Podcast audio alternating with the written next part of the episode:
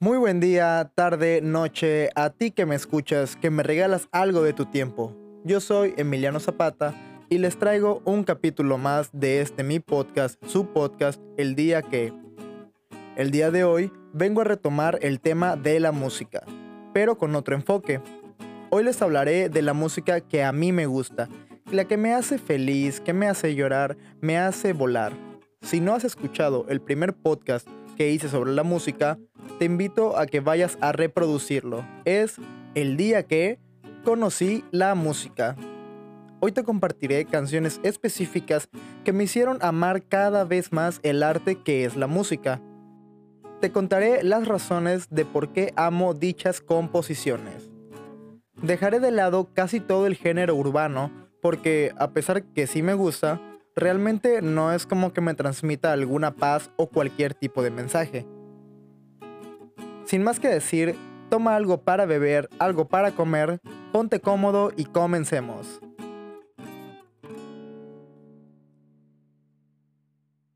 No ordenaré las partes por ningún tipo de orden, válgame la redundancia. Hablaré de ellas a como me vayan viniendo a la cabeza. La primera canción de la que les hablaré es un clásico del rock grunge de los 90 y de Pearl Jam. Es la canción que lleva por título Alive, particularmente la versión del Unplugged del 92. Esta canción realmente me hace sentir vivo. La gran habilidad musical de la banda, la guitarra más que excelentemente ejecutada y la impresionante voz de Eddie Vedder, toda la canción es increíble. Pero la parte que más me gusta es alrededor del minuto 4, cuando comienzan unos gritos de Eddie en un intermedio del solo de guitarra que realmente dejan sentir la energía con la que interpretan sus canciones. De ahí todo el solo de guitarra que sigue hasta terminar la canción es un despilfarre de talento. Continuando con el Unplugged de Pearl Jam, venimos con Black, un éxito rompecorazones de toda la vida. Para aquellos que terminaron su relación, pero no hayan modo de olvidar a la otra persona, esta es su canción. Una letra desgarradora, llena de metáforas, para que entendamos realmente cómo se siente seguir amando a alguien que ya no nos corresponde. Para la segunda mitad de la canción, después del segundo coro, lo que hace Eddie Vedder con su voz es una cosa brutal. La manera en la que alarga las notas con la voz raspada como si fuera a quebrar en llanto transmite tanto sentimiento que me pone melancólico cada vez que la escucho. Al final de la canción, Eddie agrega una serie de gritos que dicen nos pertenecemos. La forma en que lo dice, la música sombría que lo acompaña y el aplauso del público al terminar es un conjunto sencillamente maravilloso.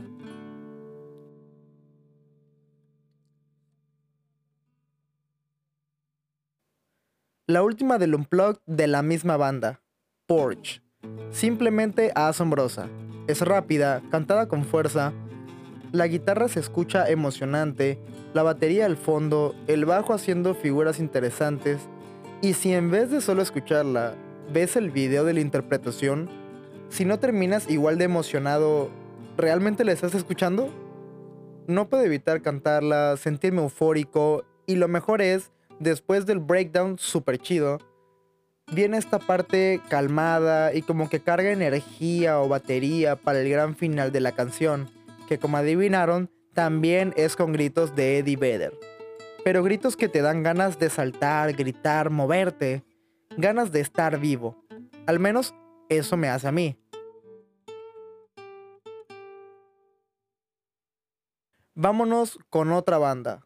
También es grunge noventero y también es un unplugged, solo que este fue grabado en el 96 y se trata del acústico de Alice in Chains. Esta banda en general es algo fuera de este mundo, pero no vengo a hablarles de bandas, sino de canciones, y para no alargar más, la canción que más amo de esta banda es Nutshell. Fue la primera canción que tocaron al salir al escenario en el evento, y es de no creer todos los sentimientos que te pueden transmitir con una sola canción. Desde el inicio es una guitarra, bajo y batería siguiendo una melodía gris, porque claro que identifico sentimientos con colores, entre triste y pensativa. La voz de Lane Staley, que es por sí misma una pasada, y pon la atención a la letra. La letra es visceralmente depresiva. No te voy a hacer spoiler, solo que es una verdadera obra de arte.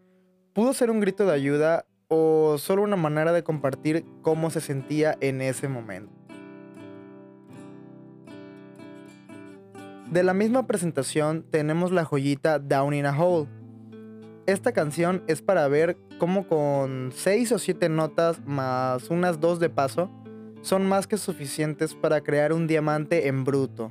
La voz de Lane Staley tiene este algo que me pone no sé cómo, que aunque es evidente que está gritando, él y solo él puede hacerlo sonar bien. A todo esto, pónganle la letra que ellos le pusieron, llena de referencias y metáforas de a lo que mi parecer es una persona que se siente encerrada, que se culpa a sí mismo por todo lo malo que le pasa que se siente precisamente abajo en un hoyo. Para que se den una idea, mi línea favorita de la canción, Lane canta, he sido culpable de patearme a mí mismo en los dientes. Moviéndonos ahora con otra banda de rock, ahora es Audioslave, con su canción Doesn't Remind Me. Esta canción me transmite nada, pero paz me pone feliz, le escucho y sonrío. Tal vez es la letra o la melodía o la voz de Chris Cornell o todo en su conjunto.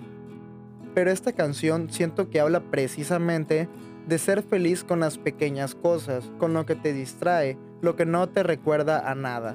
Simplemente es un placer ver, hacer o escuchar. Ahora hablemos de Snuff, del gran señor Corey Taylor. Ya sé que la canción como tal salió bajo el nombre de Slipknot, pero todos sabemos que le pertenece a Corey.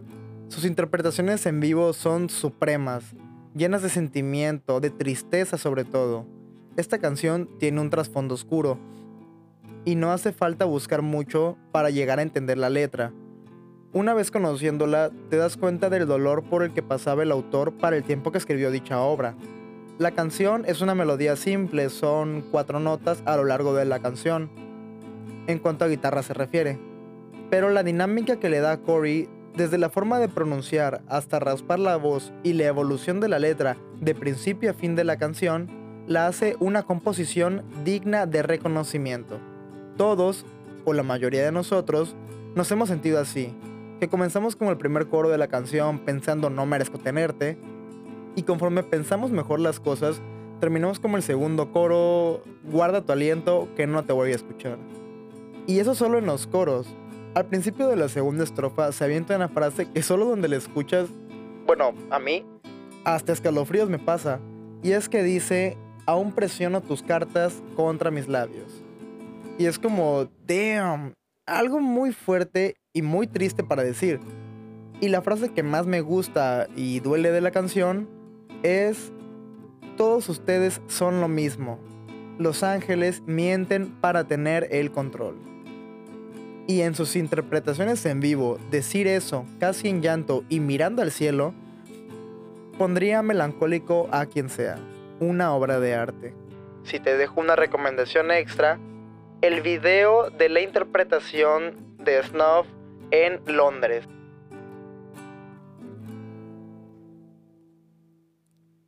Terminaremos con una canción de groove metal, porque claro que soy metalhead.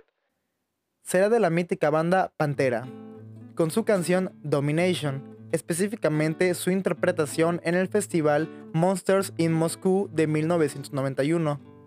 La canción es rápida, Vinny, el baterista, tiene un manejo increíble del doble bombo, y cualquier guitarra que haya sido tocada por Dimebag Darrell es sagrada. Esto, junto con la voz raspada y agresiva de Phil Anselmo, dan como resultado una canción rápida y saturada de brutalidad. Y además de esto, Dimebag le metió un solo de guitarra extremo, que es la manera más adecuada de describirlo. Y no conforme con esto, justo después del solo, le meten un breakdown a la canción con el riff de guitarra y de metal más visceral que he escuchado en mi vida. Es tan pesado, tan brutal, que no puedo evitar hacer headbang cada vez que la escucho. Les recomiendo también ver el video de la interpretación para más punch. Esta sería mi selección de canciones favoritas de rock, todas por razones diferentes, pero también todas tienen un lugar en mi pecho. Ahora cambiemos radicalmente de género y vayamos a lo mexicano. Especial enfoque en regional mexicano, ya que estamos en el mes patrio. Aquí incluiré boleros, rancheras y tal vez alguna grupera. La primera canción que les compartiré, estoy seguro que más de uno la conoce. Se trata de Un puño de tierra, con Antonio Aguilar. Es la letra, es el mariachi o la voz de Antonio Aguilar, es todo. Me gusta mucho la letra por el mensaje que quiere dar, o al menos el que yo entiendo. Y me gusta más porque me recuerda particularmente a una familia con los que me llevo muy bien y pues me trae buenos recuerdos. Aunado a que esta canción le gusta a mis abuelos y también eso me llena de recuerdos. A la hora que tengan un espacio, dense el gusto de escucharla si es que no la han escuchado. Les aseguro que no se van a arrepentir. Siguiendo por acá, Ahora les digo Nieves de Enero, del gran Chalino Sánchez. Esta canción es la favorita de mi abuelita y me gusta mucho escucharla cuando la canta porque es un sentimiento con el que me identifico. Hablando de cantar tu canción favorita. La letra es algo triste, pero muy bonita. Puede que a algunos no les guste la voz de Chalino, que fue mi caso al principio, pero hoy día ya hasta la canto y la toco y la lloro y me encanta la canción. Sigamos con otro grande de México, el rey Vicente Fernández. Y no voy a poner aquí volver, volver, ni por tu maldito amor, ni el rey. Esta vez será nada más y nada menos que Mujeres Divinas. Seamos sinceros, ¿quién no ha sufrido por una mujer? Y si alguien opina diferente, será porque jamás lo traicionaron. Increíble para escuchar ah, tomado, sobrio, con el corazón roto, solo, con amigos, donde sea, o de esas canciones que se ponen en la peda ya tarde, y que la cantan con todo el sentimiento, aunque ni siquiera tengan ex. Aquí pondré una canción eh, que es especial para mí, del maestro Pedro Infante, su interpretación de Deja que salga la luna. Ah, no diré por qué, pero sí diré que me trae buenos recuerdos y que es una canción muy bonita en todo sentido, e interpretada por mi cantante de boleros favorito, es simplemente magistral. Por último, con esta sección, les dejo Mi vida de José José. No es por ser teatrero ni nada de eso, pero a mi gusto, José Rómulo Sosa Ortiz ha tenido la voz más prodigiosa que se ha dado aquí. Era tan buena, tan increíble, que la vida se la tuvo que quitar eh, seguramente por celos.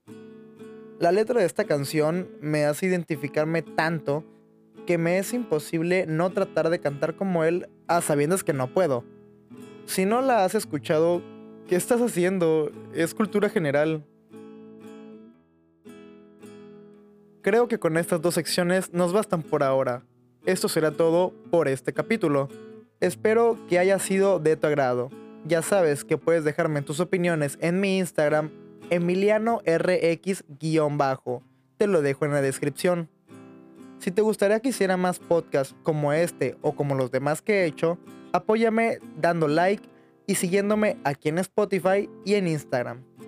Compárteme con tus amigos para que más gente pueda escuchar esto que con mucho cariño y entusiasmo hago para ustedes.